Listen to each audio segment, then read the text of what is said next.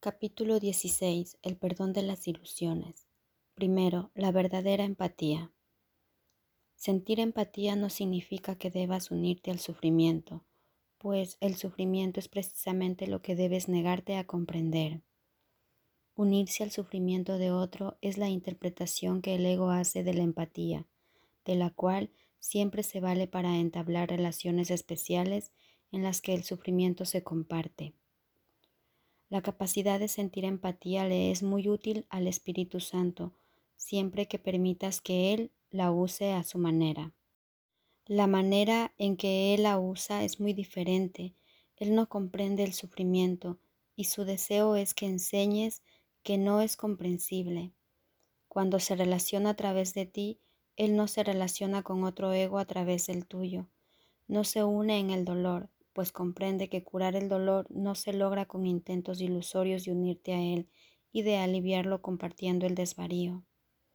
La prueba más clara de que la empatía, tal como el ego la usa, es destructiva, reside en el hecho de que solo se aplica a un determinado tipo de problemas y a ciertos individuos.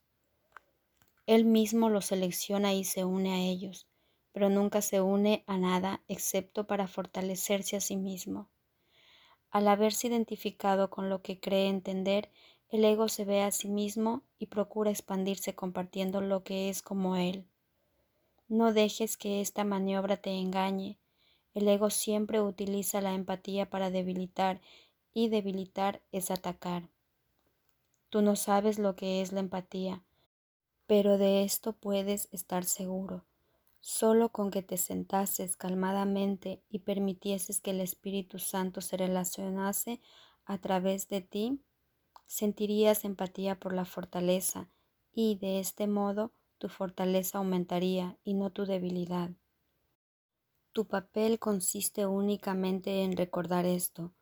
No quieres que nada que tú consideres valioso sea lo que tiene lugar en una relación.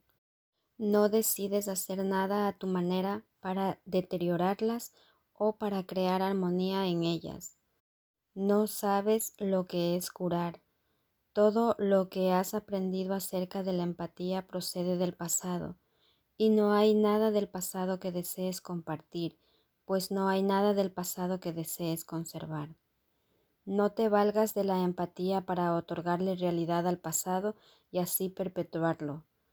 Hazte a un lado tranquilamente y deja que la curación se lleve a cabo por ti. Mantén un solo pensamiento en la mente y no lo pierdas de vista, por muy grande que sea la tentación de juzgar cualquier situación y de determinar tu reacción basándote en los juicios que has hecho de la misma. Concentra tu mente solo en esto. No estoy solo y no quiero imponer el pasado a mi invitado. Lo invité y Él está aquí. No tengo que hacer nada excepto no interferir. La verdadera empatía procede de aquel que sabe lo que es. Tú aprenderás a hacer la misma interpretación que Él hace de ella si le permitieses que se valga de tu capacidad para ser fuerte y no débil.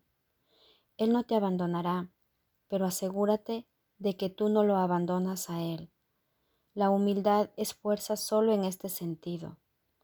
Reconocer y aceptar el hecho de que no sabes es reconocer y aceptar el hecho de que Él sí sabe. No estás seguro de que Él desempeñará su función porque tú nunca has desempeñado la tuya completamente.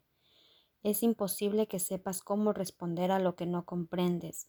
No caigas en esta tentación ni sucumbas al uso triunfante que el ego hace de la empatía para su propia vanagloria. El triunfo de la debilidad no es lo que deseas ofrecerle a un hermano. Sin embargo, no reconoces otro triunfo que éste. Eso no es conocimiento, y la forma de empatía que suscitaría es tan distorsionada que no haría sino aprisionar lo que quiere liberar.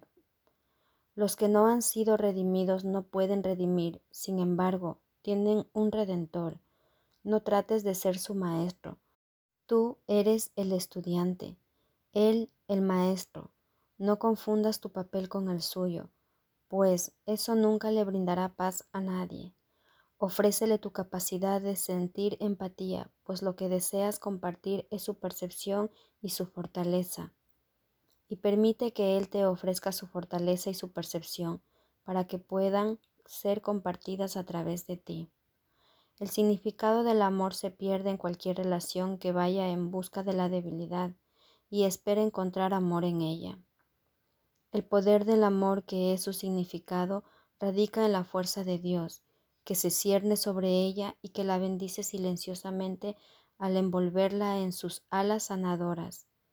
No intervengas en esto, ni trates de reemplazarlo con un milagro tuyo.